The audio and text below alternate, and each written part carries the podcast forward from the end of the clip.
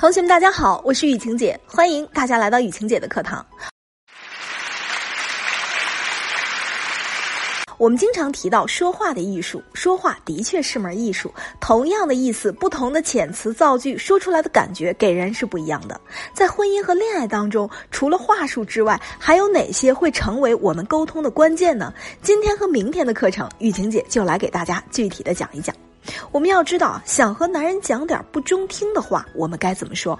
比如说摊牌又该怎么讲？要求他做事情又该怎么说？在这儿啊，我们要知道第一个关键点，那就是硬话软说。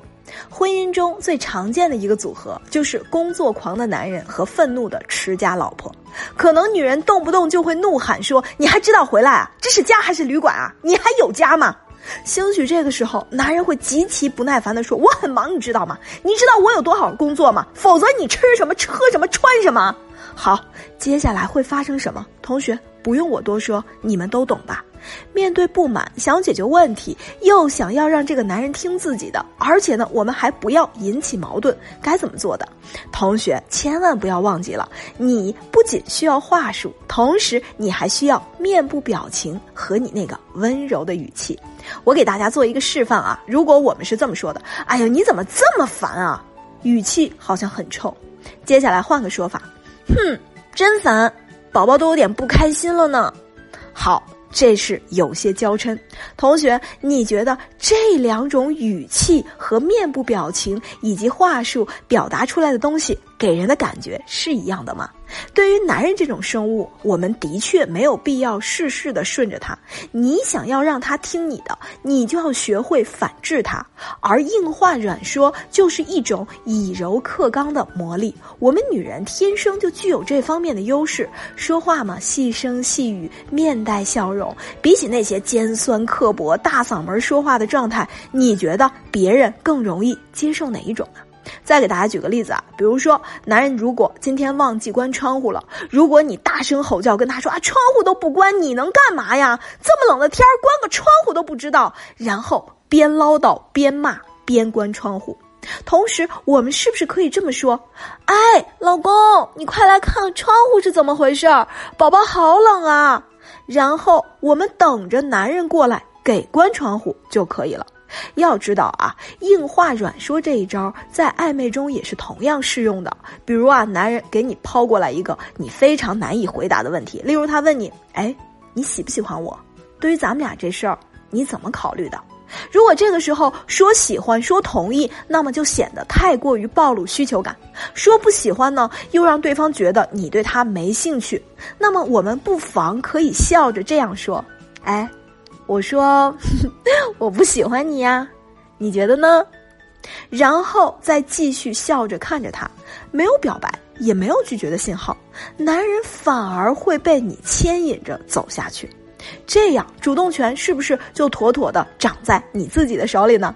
同学，如果你不知道该怎么样去掌控自己的主动权，如果你跟对方提了要求，对方也不听你的，也不用担心，你可以现在就在主播简介下面或者在相册里找到雨晴姐的小秘书冉欣老师。冉欣老师的微信是雨晴姐冉欣的汉语拼音的小写，现在添加就可以找到我，帮你做一对一的分析。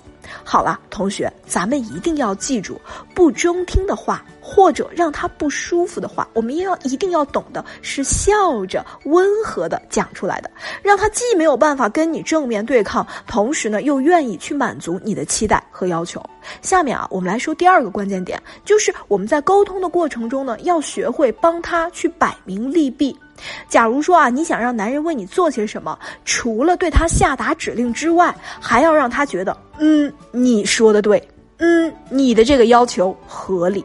比如说啊，对方在打游戏的时候，你却想让他跟你出去吃饭，我们可以这样说：哎，对了，我们晚上出去吃烤肉吧。哎，你看今天时间还早，否则明天呀，这优惠券就过期了。这优惠券挺多的呢，六十多块钱。哎，不如你打完这局，咱们就去吧。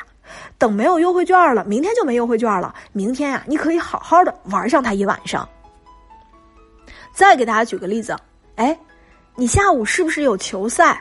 嗯，这个球赛是挺精彩的。哎，这样吧，那要不你先把碗洗了。那这样，呃，我下午做饭的时候就不用中途打断你，你再跑来洗碗、再收拾了，对不对？你就可以踏踏实实的看球赛了。